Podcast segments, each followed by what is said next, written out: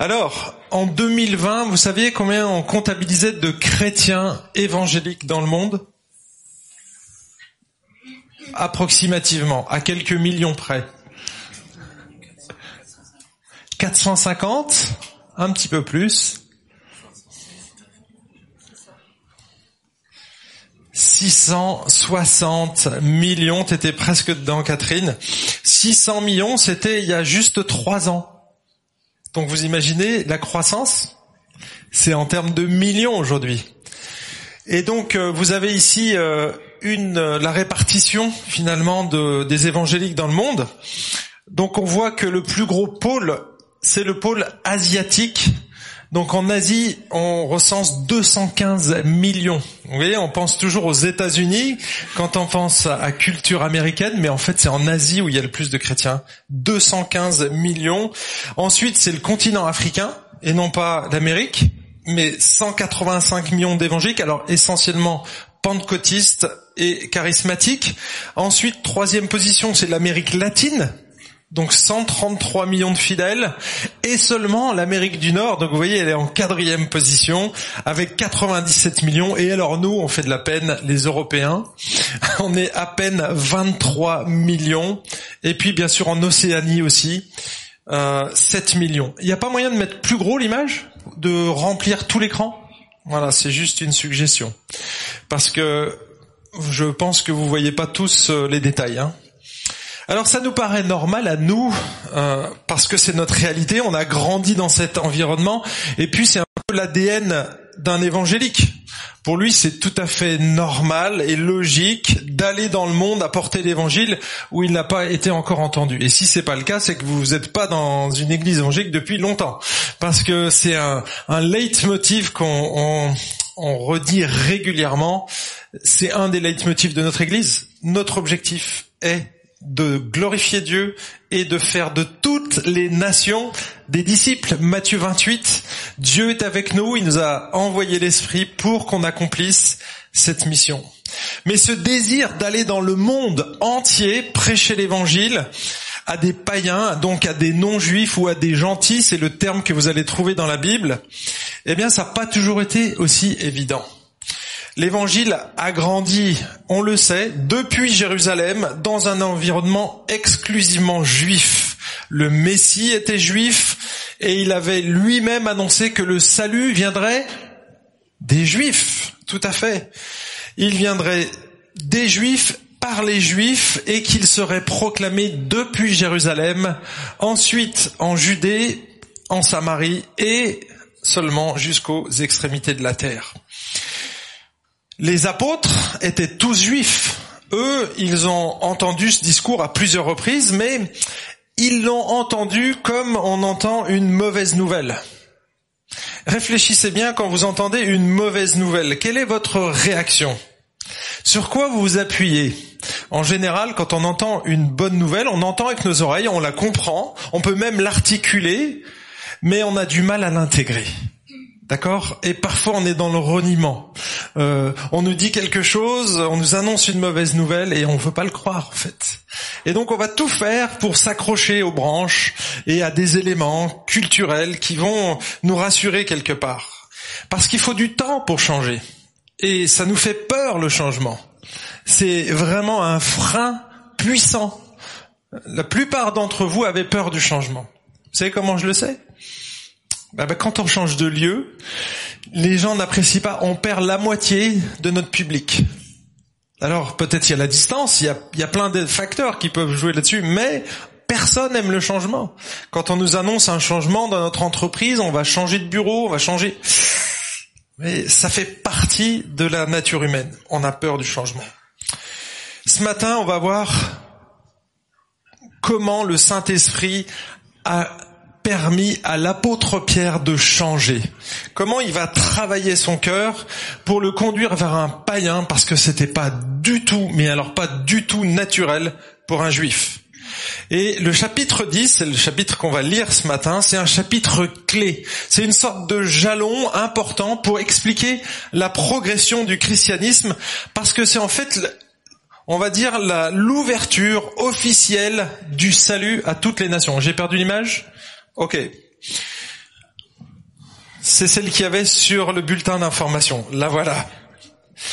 Donc cette ouverture au salut, en fait, depuis la Pentecôte, on sait que le salut avait touché essentiellement des juifs.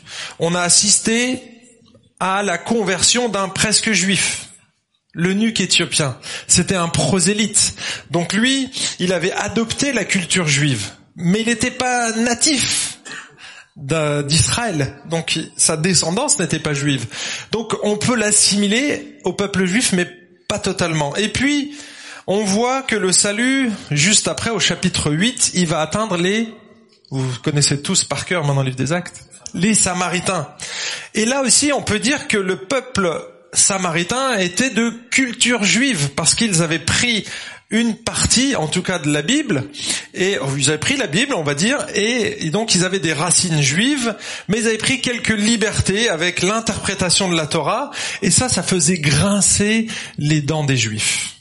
J'ai juste comme élément de comparaison, c'est comme si euh, les les évangélistes de la prospérité euh, sont un peu pour nous. Vous voyez, les Juifs et les Samaritains, quand nous, on voit quelqu'un qui est dans l'évangile de la prospérité, ça nous fait aussi grincer des dents, parce qu'on sait qu'il a pris la Bible, on a la même base, mais il a eu beaucoup de liberté avec l'interprétation de la Bible, au point qu'il est complètement à côté aujourd'hui. En tout cas, c'est ce que nous, on considère. Et quand on me compare, et cette semaine, mardi, il y a sur euh, Arte, encore une propagande contre les évangéliques, et c'est exactement ce qu'ils vont faire. Ils vont prendre de la théologie de la prospérité et ils vont la mettre en avant et ils vont assimiler tous les évangéliques à ça. Et moi, ça me fait grincer des dents parce que je ne peux pas m'assimiler. Bah, c'est exactement ce qui se passait entre un juif et un samaritain. Donc, vous voyez, ça se ressemble. Vu de l'extérieur, on, on dirait des juifs. Mais non, c'était pas la même chose. C'était pas la même chose. Et donc, au chapitre 10, là, on va assister à l'expansion du christianisme et ça va s'inaugurer avec une personne du nom de Corneille. Voilà.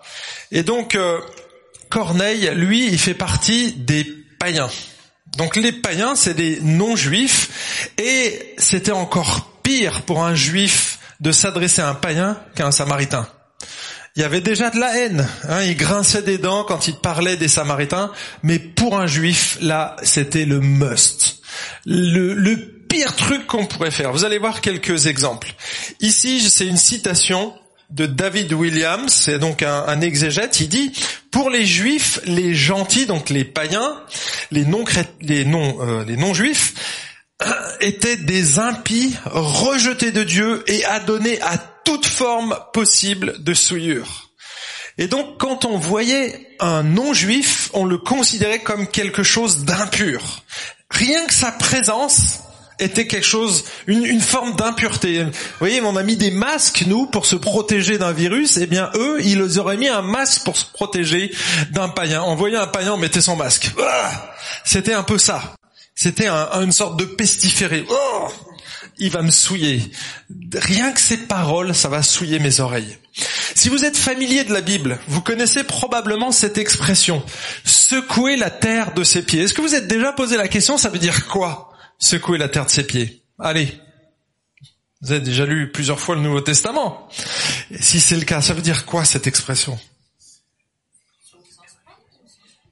Ah, c'est à vous de me dire, hein. moi je...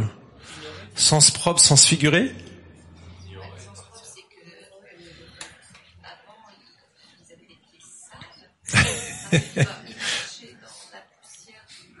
ouais, alors ça c'est bien pour le lavement des pieds, effectivement, ce que tu dis, mais là c'est une expression, c'est un jugement. C'est un jugement et vous allez voir pourquoi. À l'époque, lorsque les Juifs revenaient en Israël après avoir traversé un pays païen, littéralement, ils secouaient leurs pieds, pardon. ils secouaient, ils secouaient leurs chaussures, leurs sandales, parce qu'ils voulaient pas amener de la terre païenne en Israël, parce que sinon ils allaient souiller la terre sainte. Littéralement, c'est ce qu'ils faisaient. Donc pour un juif, fouler le sol d'un païen, c'était un peu comme marcher dans une crotte de chien. Quand on avait marché dans un sol païen, eh bien, oh, il fallait nettoyer les chaussures, vous voyez, un peu comme cette image ici.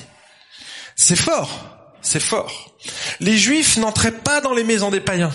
Et ils n'invitaient jamais de païens chez eux. MacArthur dit la chose suivante. Les juifs ne mangeaient pas la nourriture préparée par les païens. On ne sait jamais. Et les couverts achetés chez un païen, eh bien, avant de les utiliser, il fallait qu'ils soient purifiés.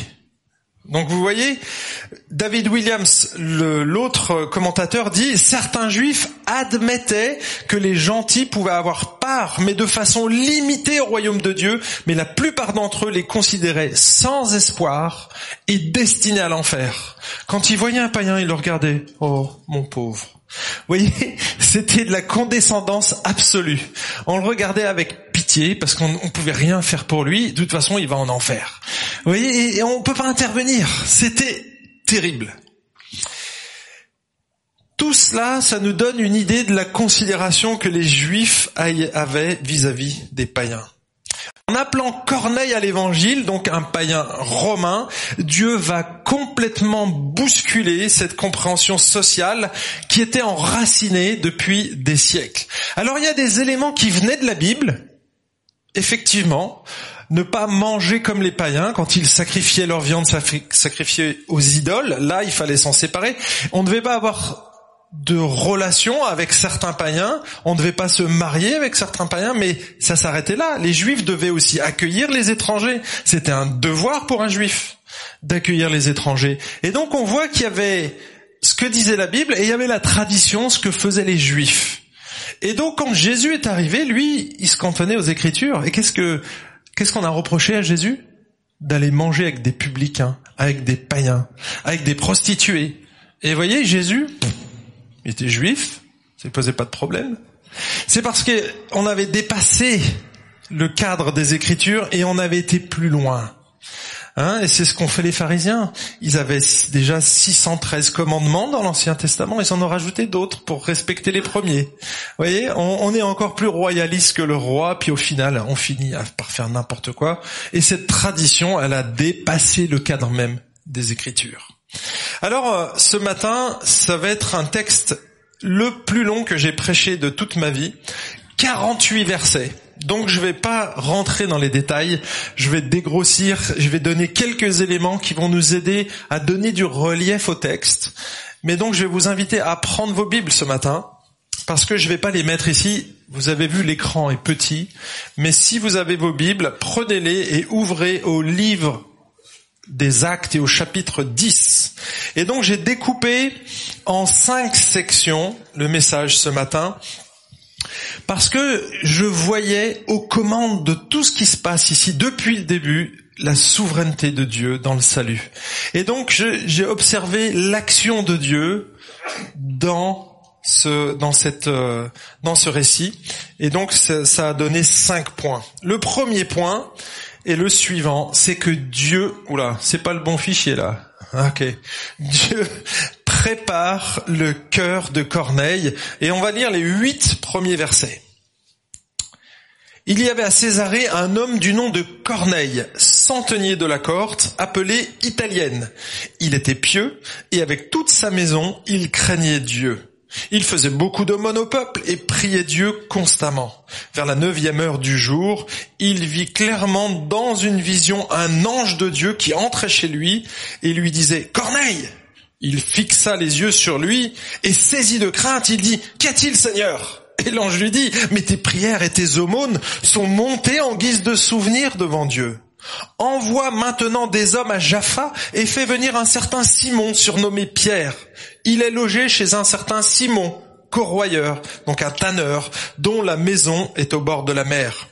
Dès que l'ange qui lui avait parlé fut parti, Corneille appela deux de ses serviteurs et un soldat pieux parmi ceux qui lui étaient attachés, et après leur avoir tout raconté, il les envoya à Jaffa. Et on arrête ici la lecture pour ce premier point, Dieu prépare le cœur de Corneille. Alors, je vais relever ici quelques éléments sur la personnalité de Corneille et on la réutilisera ensuite à la fin du message pour des applications. Mais retenez au moins ces éléments-là. La première chose, c'est que Corneille était un bon leader. On sait, qu'il vivait à Césarée. Or Césarée, c'était une ville avec beaucoup de militaires. C'était la capitale euh, administrative romaine à cette époque. Et donc, à l'intérieur de cette ville, il y avait bien sûr le palais d'Hérode, le grand, et c'était une ville qui a été construite quelques décennies avant Jésus-Christ. Mais donc cette ville était dédiée à César. C'est pour ça qu'on dit Césarée, dédiée à César. À l'époque, donc cette ville habitait le palais d'Hérode, une garnison romaine et une prison où on sait que Paul va y séjourner pendant quelque temps. Corneille était centenier. Centenier, vous entendez le mot cent, et donc il avait sous sa garde environ 100 hommes, on dit entre 80 et 160. Corneille, on sait que c'était un leader, qu'il avait une influence positive. Un leader, c'est quelqu'un qui exerce une influence positive, sinon c'est un dictateur. OK? Mais un bon leader, il exerçait quelque chose de positif sur ses soldats. Et si vous lisez le verset 7, vous apprenez qu'il était respecté par plusieurs d'entre eux parce qu'ils l'ont suivi et c'est lui-même qui les a envoyés chercher Pierre. Et donc, on voit que c'était un bon leader. Corneille, c'était aussi un homme pieux. En plus d'être un bon soldat, Corneille craignait le Dieu de la Bible avec toute sa maison.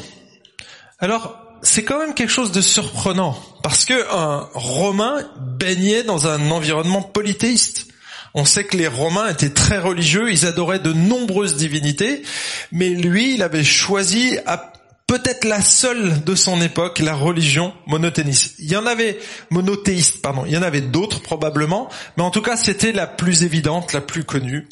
Et donc, on sait que cet homme était un homme pieux, le texte nous souligne qu'il était généreux. Il faisait beaucoup d'aumônes en faveur du peuple. Et là, le mot peuple, c'est probablement le peuple juif. Donc, il aidait probablement les déshérités, les veuves et les orphelins. Le verset 2 nous apprend que Corneille priait Dieu continuellement. Donc, lorsqu'il a sa vision au verset 3, en fait, c'est la neuvième heure de la journée, c'est-à-dire 15 heures, ce qui correspond à l'un des trois temps de prière chez les Juifs qui allaient à la synagogue. Ceux qui n'étaient pas au temple, qui habitaient pas à Jérusalem, ils avaient des synagogues et donc ils avaient respecté. Et c'est aussi une des pratiques, si vous vous souvenez, dans Acte 2, ils allaient trois fois par jour au temple, ceux qui étaient à Jérusalem. Souvenez-vous. Et ça, c'était les pratiques de l'Église qui ont perduré même dans la Didaché quelques décennies plus tard. Donc, si il respectait l'horaire de la prière, ça veut dire qu'il respectait les coutumes juives. Et donc, Corneille, pendant toute sa vie, ou en tout cas en partie, une partie de sa vie, il a eu des lumières qui lui ont été données par la Torah, par les Juifs, donc à la synagogue. On sait aussi que Corneille recherchait la vérité. Corneille cherchait Dieu, et lorsqu'on cherche Dieu de manière authentique, mes amis, si c'est votre cas, alors moi je suis confiant, parce que je sais que Dieu va se révéler à vous. Vous savez, quand je me suis converti, moi j'ai fait cette prière, je dis, Dieu, si tu existes, montre-moi qui tu es. Et Dieu, dans une boîte de nuit, parce que ça, ça, c'est ce que je faisais en rentrant de boîte de nuit à 3 heures du matin, un peu éméché. Quand je commençais à dessouler, je regardais mon plafond et je voyais les fissures et tous les détails. Je connaissais mon plafond par cœur. Et je me disais, c'est dingue, pourquoi tu fais tout ça? À quoi ça sert la vie? C'est quoi le but de la vie? C'est quoi le sens de la vie? Et un jour, je, en regardant mon plafond, j'ai dit, écoute Dieu, si tu existes, alors montre-moi qui tu es. Bah, Dieu, il était allé me chercher en boîte de nuit. Il m'a fait rencontrer une chrétienne en boîte de nuit. Et de cette boîte de nuit, j'ai rencontré d'autres chrétiens, un peu comme Corneille qui va rencontrer plusieurs personnes, ou comme Paul. Et, et là, on se dit, waouh, c'est évident. C'est évident. C'est que bien souvent les chrétiens opposent l'élection et le choix. Mais la Bible laisse les deux en tension. C'est pas votre problème. En fait, on voit dans l'écriture, déjà dans l'Ancien Testament, que Dieu disait, si tu me cherches, tu vas me trouver. Ok? Regardez, Ésaïe 55, je vous ai mis le texte ici. Ésaïe 55, versets 6 et 7. Cherchez l'éternel pendant qu'il se trouve. Une fois que t'es mort, c'est trop tard. Invoquez-le tandis qu'il est prêt. Que le méchant abandonne sa voie et l'homme de rien ses pensées, qu'il retourne à l'éternel qui aura compassion de lui, à notre Dieu qui pardonne abondamment. Donc vous voyez quelqu'un dans l'Ancien Testament, donc le méchant c'est le non, chrétien ici, hein, s'il cherchait Dieu à un moment donné, Dieu va se révéler à lui. Jérémie 29, 13, vous me chercherez et vous me trouverez, car vous me chercherez comment? De tout votre cœur. Et donc Dieu voit le cœur de celui qui cherche. Est-ce que tu cherches simplement la présence de Dieu pour qu'il te donne un peu plus d'argent, pour que tu aies encore une meilleure santé, ou est-ce que tu cherches Dieu pour Dieu? Pour connaître la vérité en fait. Et, et c'est ça qui fait finalement la différence, c'est la motivation. Dans le Nouveau Testament, on a plusieurs textes, mais j'en ai pris un seul. Hébreu Hébreu 11, verset 6, qui dit que Dieu, il récompense ceux qui le cherchent avec sincérité, avec foi. Hébreu 11, 6, or sans la foi, il est impossible de lui plaire. Celui qui s'approche de Dieu doit croire qu'il existe et qu'il récompense ceux qui le cherchent. Vous voyez, il y a deux éléments, la foi et la recherche personnelle aussi. Et Dieu récompense. Dieu récompense ce qu'il cherche, et Corneille rentre exactement dans ce genre de, ce genre de personnage. Il avait déjà une foi, il avait la foi dans le Dieu d'Israël, parce qu'on lui avait donné ces lumières-là, et donc avec les lumières qu'il avait, il avait une forme de foi, mais il lui manquait quelque chose que Dieu va lui donner. C'est un peu la boîte de nuit là. Hein il vient compléter avec d'autres croyants et c'est ce qu'il va faire. Tu as déjà une connaissance partielle, moi je vais te donner une connaissance particulière du salut et donc de l'auteur du salut. Et on va voir qui c'est. Donc Corneille est interpellé par Dieu, et ça c'est le quatrième élément il est interpellé directement par Dieu, et pas à n'importe quel moment, à 15 heures, au moment de la prière la plus importante pour un juif. C'était celle de l'après-midi. Il y en avait une le matin, une l'après-midi et une en début de soirée. Et donc celle de l'après-midi, il fallait pas la rater. Et donc c'est à ce moment-là que Dieu intervient. Et le texte dit, un ange de Dieu entre chez lui et lui dit, Corneille! Et il a, si vous aviez un ange qui débarquait quand vous êtes en train de prier, les amis, je sais pas comment vous réagiriez, mais lui, il a été terrifié. Terrifié. Et chaque fois qu'il y a un ange dans la Bible qui apparaît devant un homme, la, la, la, la, la réaction normale, c'est pas ah salut mon pote, non non non, tu te mets par terre, à genoux, face contre terre, et là tu moufes, tu mouftes pas, et c'est ce qui se passe. Ici, il est terrifié. En voyant un ange, il est terrifié, et c'est ce qu'on devrait à voir si vous voyez un ange tous les matins, les amis, c'est qu'il y a un petit souci.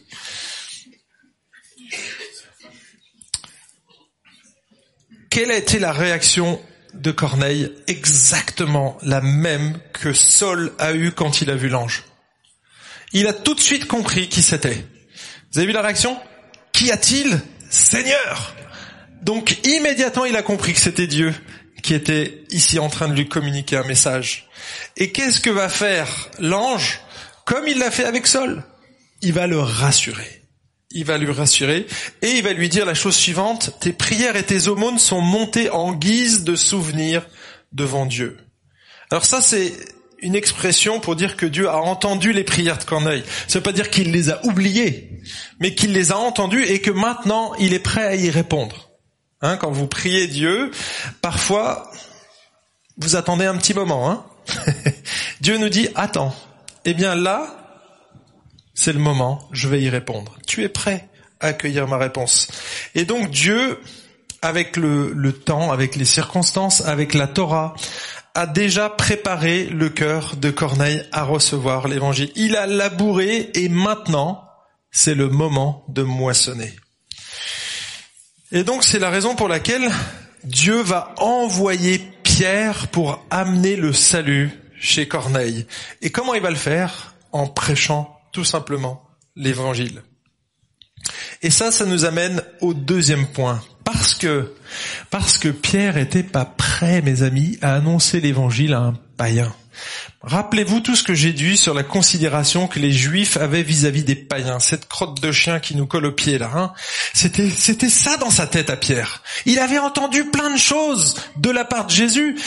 Euh, mais il c'était pas encore descendu plus bas. C'était là. Ok, ok, je, je, je, vois ce que tu veux dire, Jésus. Je, je comprends. Mais clairement, est-ce que tu as déjà rencontré un païen? Est-ce que tu as mangé avec lui? Ah, Là, c'était plus compliqué pour Pierre. Beaucoup plus compliqué. Et c'est pour ça que il y a les versets qui suivent. Donc, deuxième point, Dieu prépare le cœur de Pierre. Verset 9, vous pouvez prendre vos Bibles. Verset 9, et on va lire jusqu'au verset 20. Le lendemain, comme ils étaient en route et qu'ils approchaient de la ville, Pierre monta sur la terrasse vers la sixième heure pour prier. Il eut faim et voulut prendre de la nourriture.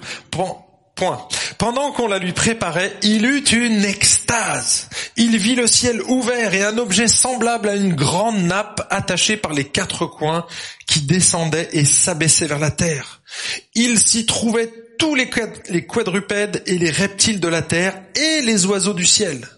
Une voix lui dit, Lève-toi, Pierre, tue et mange. Mais Pierre dit, Non, Seigneur, car je n'ai jamais rien mangé de souillé ni d'impur. Et pour la seconde fois, la voix se fit entendre à lui. Ce que Dieu a déclaré pur, ne le regarde pas comme souillé. Cela arriva jusqu'à trois fois. Et aussitôt après, l'objet fut enlevé dans le ciel. Tandis que Pierre était perplexe sur le sens de la vision qu'il avait eue, voici que les hommes qui avaient été envoyés par Corneille et s'étaient informés de la maison de Simon se présentèrent à l'entrée. Ils appelèrent et demandèrent si c'était là que logeait Simon, surnommé Pierre. Et comme Pierre réfléchissait sur la vision, l'Esprit lui dit, Voici trois hommes qui te cherchent, lève-toi, descends et pars avec eux sans hésiter, car c'est moi qui les ai envoyés. Et là, on arrête la lecture. Pierre devait prier depuis un bon moment lorsqu'il a eu son extase. Il est à la sixième heure du jour. Donc la première heure du jour, c'était six heures du matin, et là on est à midi.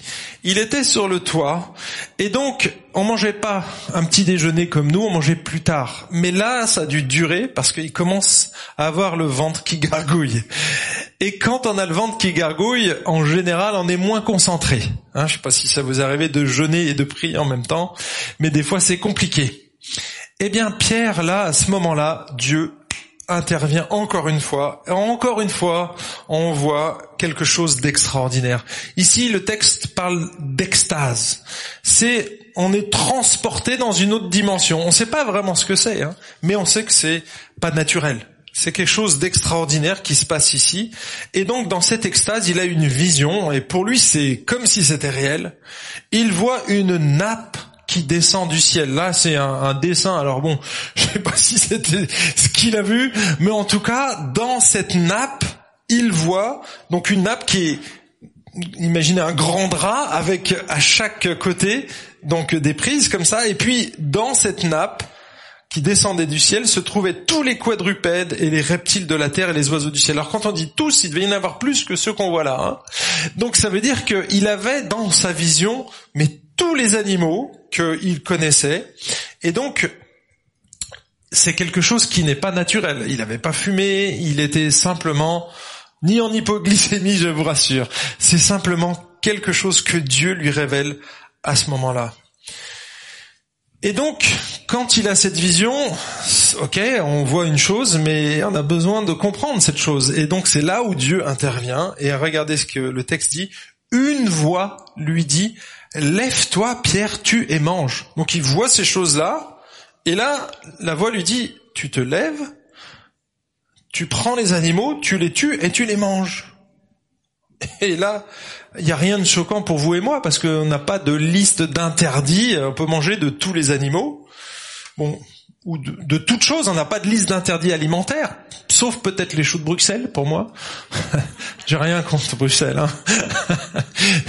je sais pas si vous avez une liste d'interdits. Je sais qu'il y en a qui mangent pas de gluten, d'autres du lactose. Toi, toi, c'est les deux. Mais en général, on n'a pas une liste en tant que chrétien d'interdits. Mais c'était pas le cas pour les Juifs. Regardez ce que disait sous l'ancienne alliance Moïse et Aaron. Je vous lis le début vous avez à partir du verset 4. L'Éternel parla à Moïse et à Aaron et leur dit, parlez aux Israélites, dites-leur, parmi tous les animaux qui sont sur la terre, voici ceux dont vous mangerez. Vous mangerez de tout animal qui a le sabot fendu, le pied fourchu et qui rumine. Tiens, moi j'ai toujours dit d'ailleurs, quand je vois des ruminants, j'ai dit moi je suis un végétarien, je ne mange que des herbivores. Réfléchissez. Et regardez le verset 4, donc vous l'avez ici sur l'écran. Mais voici parmi ceux qui ruminent ou qui ont le sabot fendu, ceux dont vous ne mangerez pas. Donc, il y avait bien une liste avec des interdits. Et donc, quels sont les animaux? Le chameau, le chameau, interdiction de manger du chameau.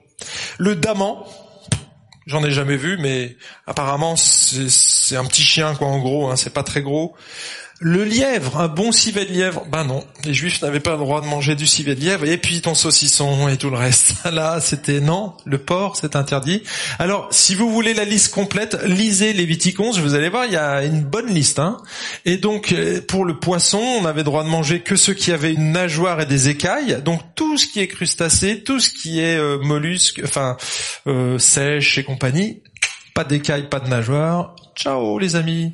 Donc euh, voilà, ça, vous réduit un petit peu vos, vos menus de Noël. Et en fait, lorsque Pierre il entend ça, tu manges. Mais là, ça bug direct dans son cerveau. Là, c'est alarme rouge et ouin, ouin, ouin, ouin, stop, stop, stop, warning. C'est arrête-toi immédiatement. Là, tu es en train d'enfreindre ta conscience, vous voyez? Parce que dans sa tête, il y avait cette liste et là, il est en train de me dire, j'ai mangé de droit, j'ai droit de tout manger en fait.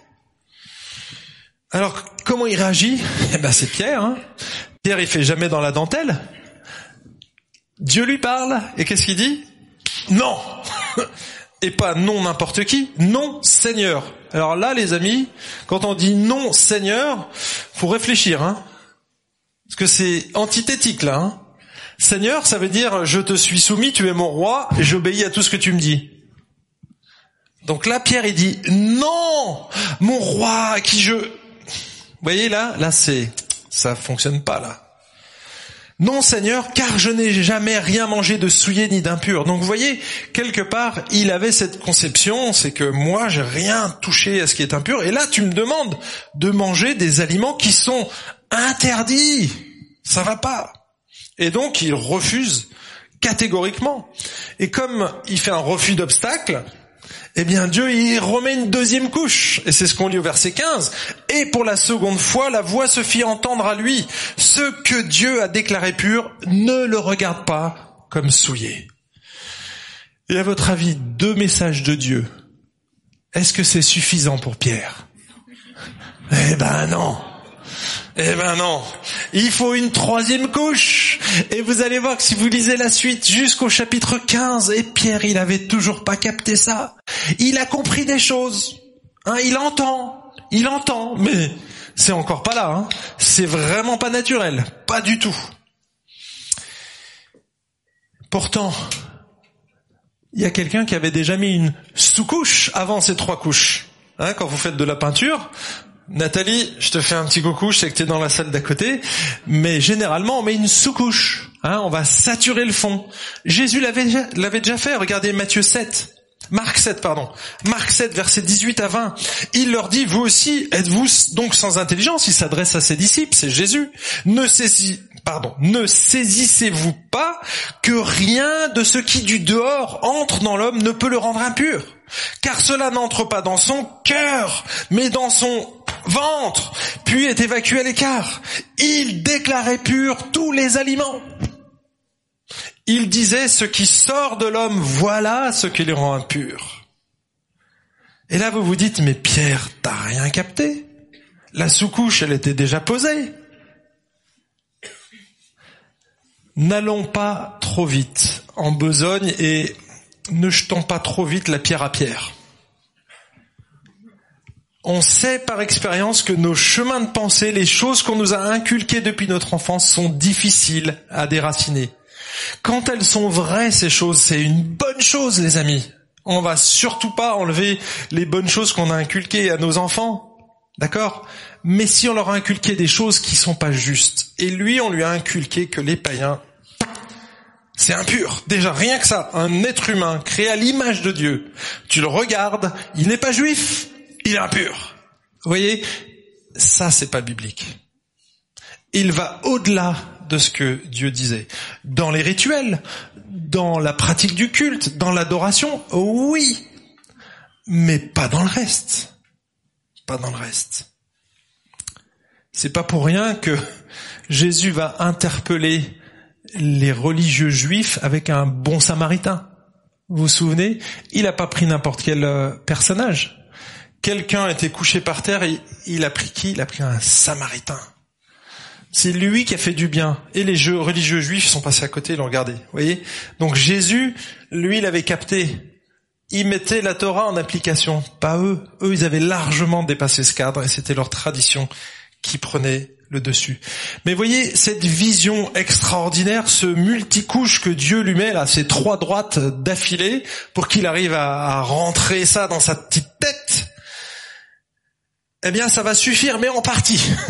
ça suffira au moins pour Corneille, on verra par la suite. Mais en tout cas pour Corneille, c'était suffisant parce que Dieu est en train de préparer Pierre pour la rencontre que Dieu organisait encore juste derrière. Et ça, c'est les versets qui suivent. Donc Pierre organise, et c'est le troisième point, la rencontre entre Pierre et Corneille. Verset 21. On lit le, le texte et on va lire jusqu'au verset 33.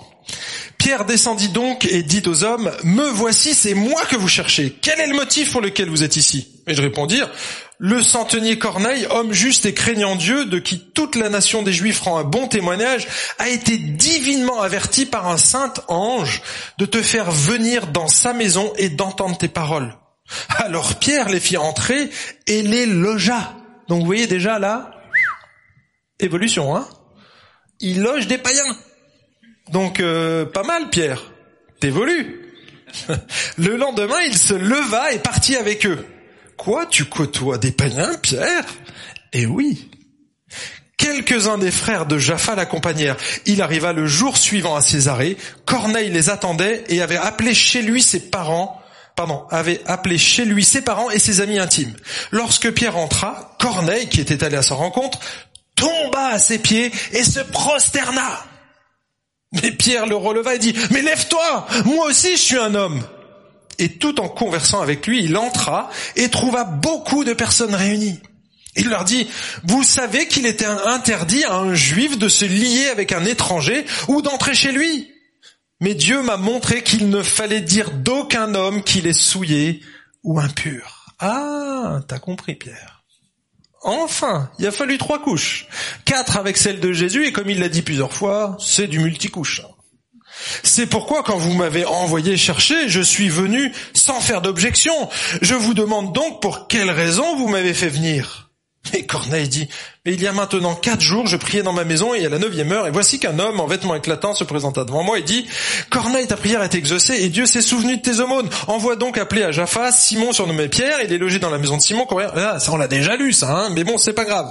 Aussitôt je t'ai envoyé chercher et toi, tu as enf... pardon, tu as bien fait de venir. Maintenant, donc, nous sommes tous ici devant Dieu pour entendre tout ce qui t'a été ordonné par le Seigneur. Et voyez, entre les, premiers versets qu'on a lus et, et, là, ce passage, on voit que Pierre, il a évolué. Ça a été rapide, il a dû avoir quelques petites secousses, mais il commence à changer. On va voir que c'est pas gagné encore. Mais déjà, il a évolué, il héberge c'est non-juif chez lui. Alors c'est pas directement chez lui, c'est chez un tanneur. Et quand on sait qu'un tanneur travaillait avec des cadavres, le tanneur il tannait de la, des, des c'était des peaux d'animaux. Donc c'était pas un métier que les juifs aimaient faire. Hein donc probablement qu'il avait déjà fait une petite entorse à son règlement là, et donc il accueille chez le tanneur. C'est des païens. Et donc on voit que Pierre évolue. Mais c'est lent, c'est lent. Et on va voir un petit peu plus loin que c'est... Euh, je, passe quelques détails. Je veux juste m'attarder ici au verset 33 pour regarder l'attitude de Corneille. Maintenant, nous sommes tous ici devant Dieu pour entendre tout ce qui t'a été ordonné par le Seigneur. On a vu que Pierre, trois fois, il dit non au Seigneur. Hein il est rebelle à l'obéissance. Et là, Corneille, un païen, dit, il y a un serviteur de Dieu, On t'écoute, on est prêt à mettre en pratique. Vous voyez? Vous voyez la différence? On a un disciple juif qui a vu Jésus, qui a marché à ses côtés, qui est rebelle, et on voit un païen qui est là et dit, Seigneur, tout ce que tu veux, je suis prêt à le faire. Vous voyez le contraste entre les deux personnages? Et bien souvent, les amis, on prend des leçons, des baffes par des jeunes convertis, ou même des non-chrétiens, des fois, ça vous est jamais arrivé? On voit ces gens, ils ont plus de foi que nous. Vous savez que dans la colo de mon épouse, il y a un jeune que j'ai baptisé il y a quelques années, moi, j'ai prêché des dizaines de fois. Ce gamin, il était dans l'école du dimanche et tout. Vous savez comment il s'est converti? Donc, il a entendu des messages. Il a été à Pâques. Il a, il a, il a, il a entendu l'évangile dans tous les sens. Il participait au groupe de jeunes. Vous voyez, donc c'est, c'est des gens qui baignent dedans. Vous savez comment il s'est converti? Il m'a dit un jour, j'étais en train, donc à la colo de mon épouse, et il accompagnait les enfants. Et vous savez, les enfants, le matin, ils ont ce qu'on appelle le petit déjeuner du cœur. Donc ils lisent un verset, puis on en discute avec le mono, et après ils prient. Et il a entendu un enfant prier. Il a dit, waouh c'est ce qui l'a convaincu. Et, là, il, il s'est mis à pleurer. Il a dit, mais Seigneur, moi, j'ai pas cette foi. Et pourtant, j'ai entendu depuis tout petit. Et il s'est converti à ce moment-là. Il s'est fait baptiser après. Mais vous voyez, des fois, on prend des leçons, mais magistrales, par des gens qui, connaissent dix fois moins que nous. Et c'est ce qui se passe ici. Là, c'est un troisième, quatrième hypercute que prend euh, notre ami Pierre. Quatrième point. On avance parce qu'il y a encore quelques versets. Dieu confie la présentation de l'évangile à Pierre. Verset 34. Alors Pierre ouvrit la bouche et dit, en vérité, je le comprends, pour Dieu, il n'y a pas de considération de personne, mais en toute nation, celui qui le craint et qui pratique la justice lui est agréable. Il a envoyé la parole aux fils d'Israël en leur annonçant la bonne nouvelle de la paix par Jésus-Christ. C'est lui le Seigneur de tous, fondamental. Vous savez ce qui est arrivé dans toute la Judée après avoir commencé en Galilée à la suite du baptême que Jean a prêché, comment Dieu a oint d'Esprit Saint et de puissance Jésus de Nazareth qui allait, de lieu en lieu en faisant le bien et en guérissant tous ceux qui étaient sous l'oppression du diable, car Dieu était avec lui. Nous sommes témoins de tout ce qu'il a fait dans le pays des Juifs et à Jérusalem. Ils l'ont fait mourir en le pendant au bois. Dieu l'a ressuscité le troisième jour et il lui a donné de se manifester, non à tout le peuple, mais aux témoins choisis d'avance par Dieu, à nous qui avons mangé et bu avec lui après sa résurrection d'entre les morts. Et Jésus nous a commandé de prêcher au peuple et d'attester qu'il a été lui-même désigné par Dieu comme juge des vivants et des morts. Tous les prophètes rendent de lui le témoignage que quiconque croit en lui reçoit par son nom le pardon des péchés. Et on arrête notre lecture ici. Pierre va jeter un pont pour rejoindre Corneille et s'assurer qu'il a bien intégré tous les éléments de base. Vous avez tout l'évangile résumé ici. Et comme Corneille connaissait déjà des choses, il va s'assurer que Corneille a bien les bonnes informations, qu'on parle bien du même Jésus. Et donc il va lui donner, il lui glisse quelques informations si vous regardez bien. Alors, c'est bien le Jésus qui guérissait, qui faisait des miracles. On est d'accord. C'est bien celui qui a été baptisé au moment de Jean, qui a reçu l'Esprit à ce moment-là. Et à partir de là, on voit son ministère qui se... On parle bien du même. Et puis il continue et il avance. Et en fait, ce sont des éléments pour que le Corneille puisse s'accrocher dessus jusqu'au moment où il va annoncer l'évangile. Au tout début, si vous lisez bien, il dit que Dieu ne fait pas exception de personne. Ah, est-ce que votre avis, Pierre aurait pu dire ça au tout début du, début du chapitre 10 Pourquoi? Parce que, en tant que juif, Pierre se considérait comme un petit chouchou. Eh bien oui, lui faisait partie du peuple élu. Et c'est vrai qu'ils ont reçu des privilèges que nous, on n'a pas. Mais est-ce que Dieu a choisi les Israélites parce qu'ils étaient meilleurs que les autres? On le sait. C'est écrit noir sur blanc. C'est dans deux chroniques. Hein, je me rappelle plus. C'est Deutéronome, pardon. Deutéronome, c'est écrit noir sur blanc. Je ne vous ai pas choisi parce que vous êtes un peu plus grand que les autres, mais parce que vous êtes misérables, les amis. Parce que j'ai choisi. C'est point barre. C'est Dieu qui choisit. Il fait ce qu'il veut. Vous voyez, c'est pas nous Et c'est pas parce que les Israélites étaient meilleurs que les autres. Donc t'es pas le chouchou de Dieu. Tu ne l'as jamais été. T'es un privilégié, mais t'es pas un chouchou. D'accord? Et là, il le, il le verbalise. Bah, je veux dire, c'est déjà un autre pas que Pierre fait ici. En fait, Pierre va rappeler la vie parfaite et hors du commun de Jésus depuis son baptême jusqu'au moment où il va mourir injustement. Ils l'ont crucifié, c'est ce qu'il dit. Il va mourir injustement et immédiatement après, il parle de quoi? De la résurrection. De la, résurrection, il dit, mais moi je l'ai vu la résurrection. J'ai vu Jésus, après on a même mangé ensemble voyez? Donc là, ça authentifie le message. Oui, Jésus est ressuscité, je l'ai vu, j'ai même mangé avec lui. Vous voyez, c'est des petits détails pour, pour que Pierre montre qu'il était vraiment avec le Jésus. On parle de quelqu'un qui est vivant. Et donc, ici, il va arriver jusqu'au verset 43, où là, il va présenter l'évangile. Hein? Vous connaissez Jean 3,16 C'est un Jean 3,16 résumé. Quiconque croit en lui reçoit par son nom le pardon des péchés. C'est Pierre qui dit ça. C'est le verset 43. Et donc, je ne sais pas si Pierre était convaincu que ce qu'il disait, pardon, quand il a utilisé le mot quiconque. je suis pas encore convaincu qu'il le croyait, mais c'est ce que l'Esprit lui a poussé à dire ici. Il fait pas d'acception de personne, mais quand même, manger avec un juif, un non-juif, c'est quand même difficile. On va le voir au chapitre 15. Et même au chapitre 11, la semaine prochaine. Non en deux semaines.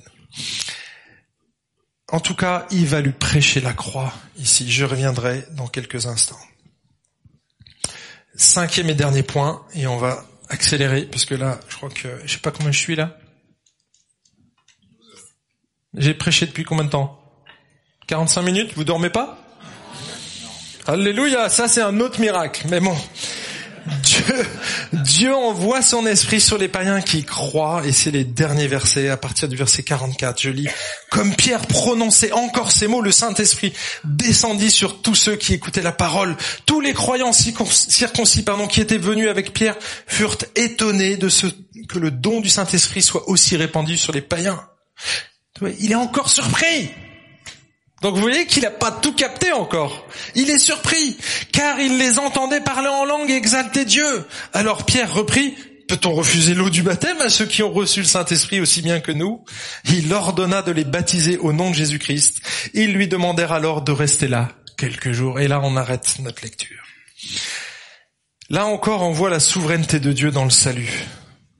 Vous avez vu que le Saint-Esprit, il est descendu alors que Pierre, il était encore en train de parler. C'est pas Pierre qui dit je, je demande au Saint-Esprit descend sur eux. Non, non, non. Il est encore en train de leur prêcher l'évangile. Eux, ils adhéraient à tout. Ils avaient déjà capté la chose.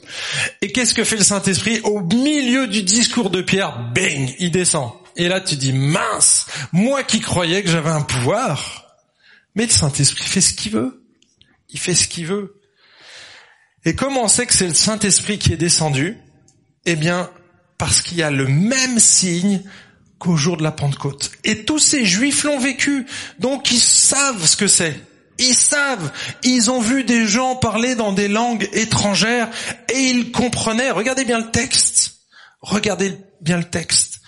Ils entendent les païens exalter Dieu.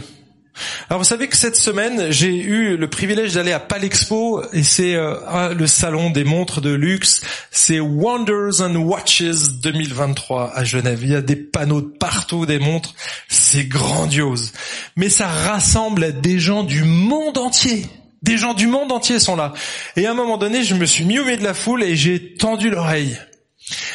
Et je sais pas de, de quoi ça parlait, mais j'ai bien vu à leur tenue vestimentaire qu'ils n'étaient pas européens. Il y avait des émirs qui étaient là, avec leurs grandes robes blanches, il y avait des Chinois ou des Asiatiques, et ils parlaient tous dans leur langue. Et donc, en tendant l'oreille, j'ai compris qu'ils n'étaient pas français, mais j'ai absolument rien capté. Est-ce qu'ils étaient en train de louer le Seigneur? Peut-être. J'en doute très fort. C'était pas une réunion de prière, hein, avec un carnet de chèques à la main. Peut-être qu'ils avaient des offrandes à faire. Mais non. Et en fait, moi qui suis étranger, j'étais incapable de dire ce qu'ils disaient, de comprendre. Mais là, les juifs, ils entendaient ces gens qui parlaient dans une autre langue exalter Dieu. Ça veut dire qu'ils comprenaient. Voyez, c'est pas un baragouin, euh, un balbutiement de je ne sais quoi. Non, non, non, non. Là, c'est un vrai parlant en langue qui est souverainement donné par Dieu, par le Saint-Esprit. Et ça, c'est le parler en langue biblique, les amis.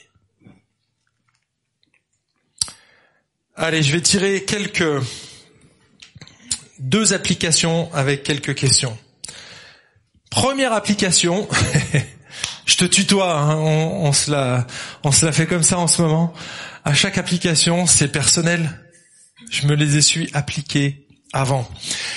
Ta bonté ne suffit pas pour aller au ciel. Ici, on a vu l'exemple de Corneille. C'était un homme exceptionnel, Corneille. Un homme bon, on peut le dire. Il était généreux. C'est un homme pieux. En fait, on connaît tous des gens comme ça. Ma maman, si vous l'aviez connue, était une femme exceptionnelle. Vraiment. Et c'est pas parce que c'est ma mère. Les gens autour l'ont dit le jour de son enterrement. Alors je sais qu'on on, hein, on fait un peu de violon le jour des mais là c'était vrai. Ma mère était exceptionnelle au point qu'on aurait pu se dire mais finalement est-ce qu'elle a vraiment besoin de Dieu? À votre avis, est-ce que Corneille avait besoin de Dieu? Bah oui. Et oui, et c'est pour ça que Dieu a envoyé Pierre. Parce que c'était quelqu'un qui cherchait Dieu. Donc Dieu va nous utiliser, nous, dans l'église, pour des gens qui cherchent Dieu. Et ça, c'est génial. Alors nous, euh, hein, vous avez vu, c'est les deux histoires sont complètement indépendantes. Il y a 40 kilomètres entre les deux événements. Donc là, il y a que Dieu qui agence tout ça. Il est souverain. Alors oui, nous on voit ça et on se dit waouh, mais moi je vis pas ça. Mais si Dieu t'utilise quand même, t'inquiète pas. C'est pas parce que tu vois pas un ange chaque matin que Dieu va pas t'utiliser. Où est-ce qu'il va t'utiliser à ton avis? Parce que là, on regarde le livre des actes et effectivement, on peut se sentir tout petit. Mais honnêtement, on va voir dans Acte 16 que les choses vont changer. On est au début, c'est explosif, ça pétarade dans tous les sens. On voit des, des anges, des trucs et waouh Après, ça va nettement se calmer. Parce que Dieu, il est en train de mettre tout en place. Et ensuite, on verra Paul qui va se taper des centaines de kilomètres à dos de chameau et qui se prend un mur en arrivant. S'il avait tout su à l'avance, il n'aurait pas fait tout ça. Et donc, euh, vous allez voir que finalement, Dieu, il utilise des gens ordinaires comme vous et moi, avec des situations ordinaires pour faire grandir l'évangile. Et donc, Dieu va vous utiliser aujourd'hui. Mais vous devez prendre conscience, c'est pas parce que vos amis, vos voisins sont super, qui sont géniaux, sont peut-être même mieux que vous dans leur moralité. Ils ont besoin de Jésus. C'est pas notre bonté qui nous permet d'aller au ciel, mes amis. On est comme Corneille. On a tous besoin de Jésus. Deuxième application. Ta bonté ne suffit pas pour aider les gens à aller au ciel. Certains pensent qu'aimer leur prochain en faisant du bien est une manière d'annoncer l'évangile. Et en fait, ils ont à moitié raison. La Bible, elle nous demande effectivement d'aimer notre prochain, de manifester des œuvres, d'être unis dans l'Église, parce que c'est à l'amour que l'on a les uns pour les autres qui vont reconnaître qu'on est ses disciples. Ok, on est d'accord là-dessus. Et souvent, ils utilisent cette expression qui a été attribuée à Saint François d'Assise. J'étais pas là, je peux pas savoir si c'est vrai, mais en tout cas, c'est une, c'est une citation qui lui est attribuée. Prêche tout le temps l'évangile et si nécessaire, utilise des mots. D'accord? Comme tout mensonge, il y a une part de vérité dans cette citation. Personne ne nie le fait que l'évangile doit être incarné. Les gens ont trop taxé les chrétiens d'hypocrites pour qu'on ignore ce point. Mais les gens ont besoin d'entendre l'évangile car c'est la seule manière d'être sauvés, les amis. C'est la seule. Acte 4, verset 12, le salut ne se trouve en aucun autre, car il n'y a sous le ciel aucun autre nom donné parmi les hommes par lequel nous devions être sauvés. Jésus est le seul qui peut nous sauver. L'évangile prêché, les amis. La prédication de la croix est une folie pour ceux qui périssent, mais elle est nécessaire. On ne peut, c'est l'apôtre Paul dans Corinthiens 15 qui dit, je n'ai prêché autre chose que Jésus-Christ et Jésus-Christ crucifié, et moi je rajoute, et ressuscité. C'est le message de l'évangile qui nous sauve. Alors vous vous dites peut-être, oui mais Dieu, Dieu c'est Dieu, il peut très bien faire comme avec Paul, il n'a pas eu besoin des humains. C'est vrai, Paul, il a été terrassé, il y a une lumière qui vient du ciel, qui boum, et qui parle directement avec lui, il rencontre pas de chrétien jusque-là. Et là, il est convaincu. Ok Seigneur, qu'est-ce que tu veux que je fasse? Oui, terrassé, pas besoin des humains. Dieu, il est capable. Mais est-ce que Dieu choisit de faire comme cela avec tout? Il n'y en a pas un dans la salle qui a vécu la conversion de Paul. C'est normal. Parce que Dieu a choisi des humains imparfaits, comme toi et moi, désobéissants, pour transmettre un message parfait, pour transmettre l'évangile. Il nous a choisis, il m'a choisi, il t'a choisi pour transmettre ce message autour de toi. Et il va t'utiliser. Parce que Dieu se plaît à utiliser des gens ordinaires pour transmettre un, un message extraordinaire. Et surtout, pour qu'on connaisse une personne extraordinaire. C'est un immense privilège. Dieu aurait pu se passer de nous et il choisit de nous utiliser. Mais comme tout privilège, ça amène aussi sa part de responsabilité. Et donc c'est à nous que Dieu a confié les clés du royaume. Il les a confiées d'abord à Pierre, qui ouvre ici la dernière porte aux païens. Il ouvre la dernière porte aux païens. Et c'est à nous maintenant de prendre la suite. Et le livre des actes finalement s'arrête au chapitre 28 et on verra que ben, nous ici on est en train d'écrire maintenant le chapitre 29 ou 30 ou 31. On est en train d'écrire la suite parce que Dieu, il a choisi des humains et les chrétiens pour transmettre son message, avec nos dons, avec toutes sortes de qualités que l'on a et qu'il veut exploiter, et le faire aussi en Église. C'est pas seulement individuellement. Alors je te pose trois questions. La première, c'est est-ce que si Dieu finalement il a créé une sorte de compagnie aérienne. L'Église, c'est une compagnie aérienne qui organise des voyages spatiaux intemporels.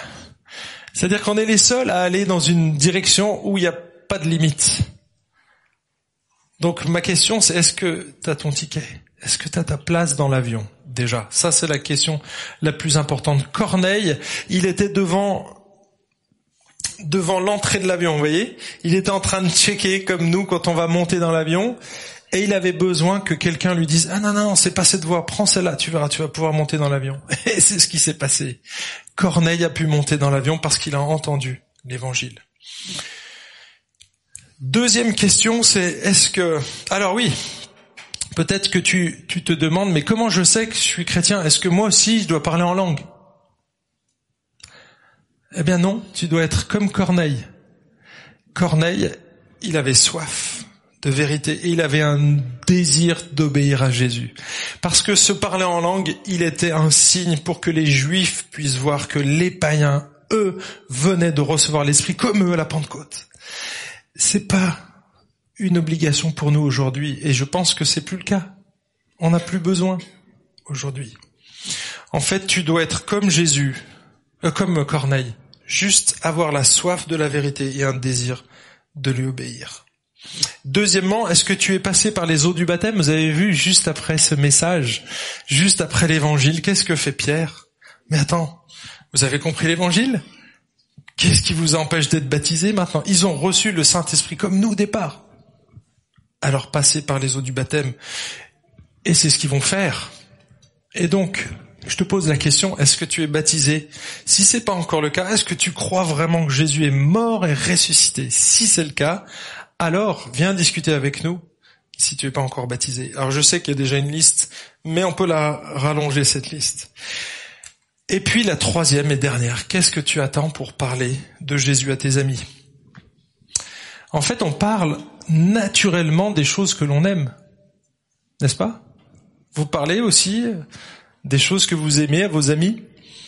Moi, je parle de mes enfants, je parle du vélo, je parle du bricolage, je parle de mes amis chrétiens, je parle de l'église, je parle des gens que je côtoie et que j'aime, en fait, naturellement. Je me pose pas la question, Seigneur, est-ce que j'ai la bonne stratégie d'évangélisation? Non, non, non, non.